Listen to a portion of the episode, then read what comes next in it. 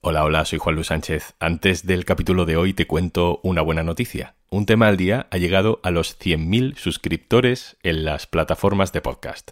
Y tenemos ya un millón de escuchas al mes. Esto supongo que pasa porque le estáis recomendando el podcast a mucha gente, así que gracias por el boca a boca. Seguimos creciendo. Venga, vamos con lo de hoy.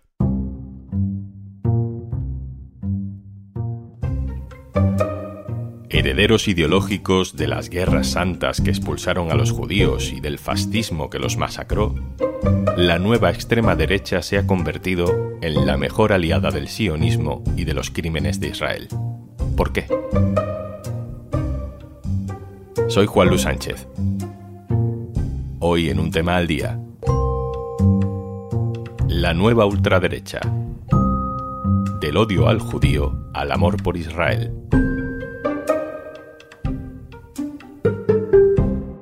Una cosa antes de empezar. Vengo un momentito por aquí solo para recordarte que tienes 45 días gratis para probar Podimo en podimo.es barra al día. Cada vez que hay una manifestación de extrema derecha en España, encontramos varias cosas. Siempre hay votantes de Vox, siempre hay banderas de España con algún águila, siempre hay brazos en alto y siempre hay guiños al fascismo de toda la vida. Lo que pasa que en ocasiones no son solo guiños. Es nuestra suprema obligación luchar por España y luchar por una Europa ahora débil y liquidada por el enemigo. El enemigo que siempre va a ser el mismo, aunque con distintas máscaras. El judío. Porque nada más certero que esta afirmación. El judío es el culpable. La persecución y asesinato masivo de judíos en Europa se convirtió en el horror más emblemático del nazismo. Para repararlo, la comunidad internacional crea para los judíos un Estado en Palestina. La extrema derecha seguiría siendo antisemita durante décadas, pero el paso del tiempo nos reservaba una paradoja. Los nuevos herederos de las ideologías supremacistas son ahora los grandes defensores del sionismo israelí. Lo de heredero es a veces literal. Este es Jean-Marie Le Pen, padre del partido ultraderechista francés, el Frente Nacional, en el año 1987. Et euh, je ne dis pas que les chambres à gaz n'ont pas existé. Euh, je Dice en una entrevista ante el asombro de los periodistas que las cámaras de gas fueron un detalle de la guerra y que ni siquiera está tan claro que sucedieran. Y sin embargo esta es su hija, Marine Le Pen, que es la actual líder del partido ultraderechista en Francia. Euh, no solo se posiciona muy claramente a favor de Israel, dice que la misma respuesta que tiene que dar Israel en Gaza es la que ella daría contra el fundamentalismo islamista dentro de Francia.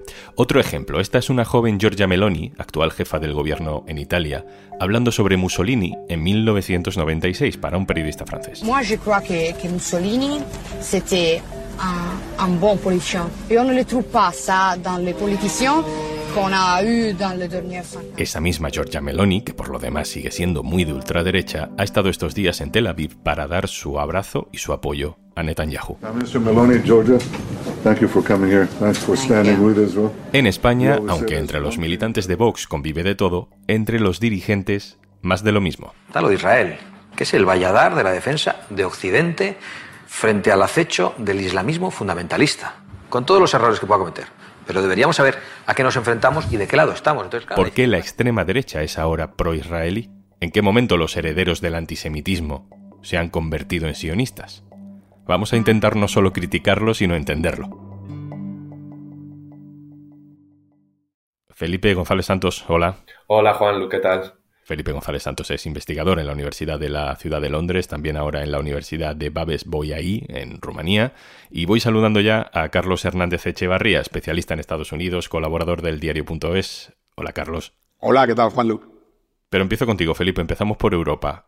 ¿Cuándo se produce ese cambio eh, del antisemitismo al amor por todo lo que haga cualquier gobierno de Israel? En torno a finales de los años 60, principios de los años 70, surge una corriente de pensamiento en la ultraderecha francesa que se llama la Nouvelle Droite, que desarrolla una crítica del discurso de la ultraderecha hasta el momento y como parte de esa crítica, en un intento de ser más amables a los ojos de la sociedad y recibir más apoyo social, entra la crítica a el discurso racial que tenía la ultraderecha hasta ahora y de jerarquía de razas y proponen sustituirlo por un discurso contra el multiculturalismo.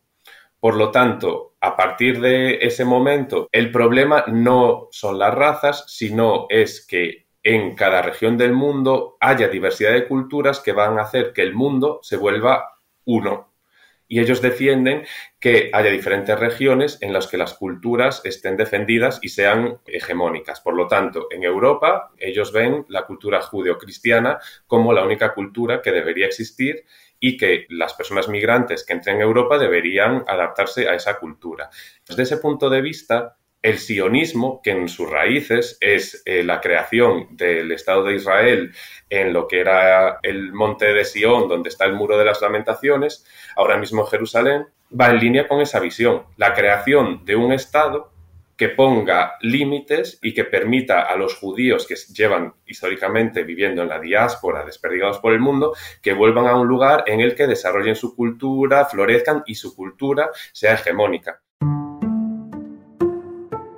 En Alemania hemos visto que hasta los partidos de izquierda defienden a Israel firmemente en esta crisis. Haga lo que haga, es casi una penitencia histórica, ¿no? Un castigo por los errores cometidos por sus antepasados.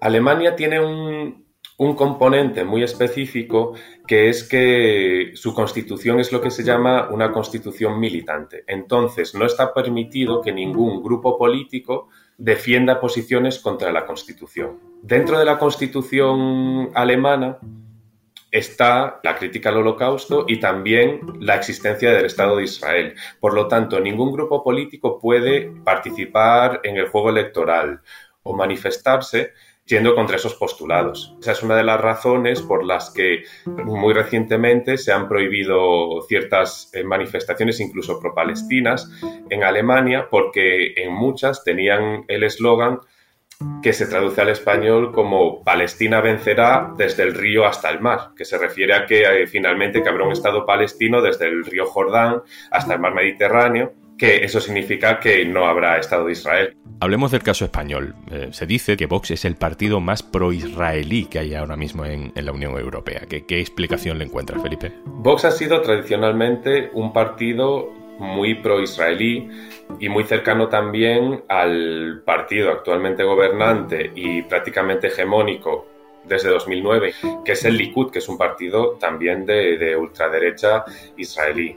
Yo creo que tiene que ver, primero, con que es sencillo conectar con un partido que ve el mundo de una forma muy similar a la tuya y además este apoyo de Vox tiene mucho que ver también con la influencia que tienen los postulados del republicanismo estadounidense en Vox, ya que el Partido Republicano de Estados Unidos siempre ha sido también eh, un gran aliado de, Israel y de, y de la mayoría de acciones de, de Israel en todos los sentidos. Felipe González Santos, Universidad de la Ciudad de Londres, muchas gracias. Muchas gracias, hasta la próxima. Sobre Europa podemos explicar todo lo que queramos, pero de donde nace realmente la fuerza de la impunidad de Israel es de Estados Unidos. Carlos, Carlos Hernández Echeverría, voy contigo. Te pregunto por, por una cosa muy concreta, por una organización que se llama Comité Americano Israelí de Asuntos Públicos. Es una de esas organizaciones que mete mucho dinero en política, ¿no? que financia campañas, que hace esas cosas que se pueden hacer en Estados Unidos para condicionar la política. ¿Cuál es la fuerza de, de ese lobby? No, IPAC desde luego es un lobby poderosísimo y digamos de su capacidad no solo de financiar campañas, sino de su influencia en las primarias de los dos partidos, viene el hecho de que dentro de la política estadounidense es mucho más ciegamente pro-israelí, podrías decir, que la ciudadanía estadounidense en general, ¿no? Que lo que nos dicen las encuestas. Esto en parte es por un lobby muy poderoso como es IPAC, que invierte mucho dinero en campañas y además, de un modo, es un lobby conocido por escoger ganadores. Es decir, por ejemplo, intervienen mucho en las primarias demócratas o en las primarias republicanas para conseguir, por así decirlo, que los candidatos más críticos con Israel no lleguen ni siquiera a la elección general, sino que se queden en el proceso de primarias y así tener, digamos, aliados en ambos partidos. Carlos, se habla mucho del lobby judío, del lobby judío de Estados Unidos, ¿no? que, que, es una expresión un poco delicada porque es como si habláramos del lobby gay. Pero ¿es este comité, la IPAC, una organización eh, solo judía? Sionista es, desde luego, pero ¿es solo o esencialmente judía? Bueno, AIPAC se dicen ellos mismos que es una organización con 3 millones de miembros que apoyan a Israel. Ellos mismos se definen como, digamos, no una organización judía, sino una organización pro-israelí y que trabaja en los lazos entre Estados Unidos y Israel. Entonces, ellos mismos están haciendo esa diferencia que está bien, porque realmente en el mundo del lobby estadounidense va seguro a las comunidades judías en Estados Unidos, pero va muchísimo más allá. Lo que yo te diría es que el verdadero lobby pro-israelí, el lobby más efectivo a favor de Israel, no hay que buscarlo en la comunidad judía en Estados Unidos, sino más bien en otro lado. ¿Dónde? Bueno, yo creo que sobre todo en los votantes eh, blancos, evangélicos, de derecha religiosa, en Estados Unidos se han demostrado en las últimas décadas, aunque digamos muchos de ellos venían de una tradición antisemita, se han demostrado como los mejores aliados de Israel por muchas razones, ¿no? Por una cuestión que viene del 11S y antes, de, de una islamofobia disparada en Estados Unidos, y luego también por ciertas connotaciones religiosas hay algunos votantes evangélicos que creen en una interpretación muy particular, que es un poco, digamos, difícil de defender, pero ellos creen que en una interpretación literal de la Biblia no puede venir el segundo advenimiento del Mesías Jesús en la tierra si no existe el Estado de Israel, porque va a haber una gran guerra eh, contra el Estado de Israel.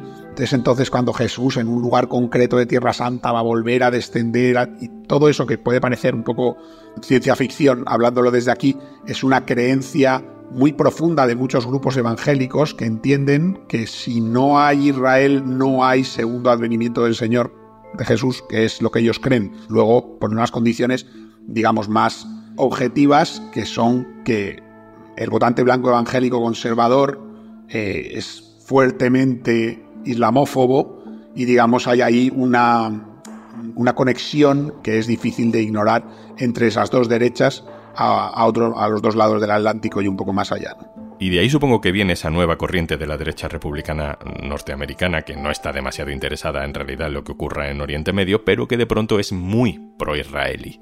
Eh, Donald Trump, de hecho, ha intentado explotar eso electoralmente. De hecho, él tiene multitud de declaraciones, incluso llamando a los judíos estadounidenses desleales y traidores al judaísmo porque no le apoyaban, porque él decía, bueno, si yo he reconocido Jerusalén como capital y los altos del Golán, y yo hago mano dura contra los palestinos y siempre a favor del gobierno israelí, ¿por qué no recibo el apoyo de los judíos estadounidenses? Bueno, pues precisamente por eso, los judíos estadounidenses son tradicionalmente votantes de izquierdas y tienen mm, una postura hacia la política que va en las preocupaciones que tienen cualquier otro grupo de estadounidenses. Por ejemplo, el tema que mm, en las encuestas dice que más preocupa a los votantes judíos estadounidenses es el cambio climático, eh, seguido de la economía.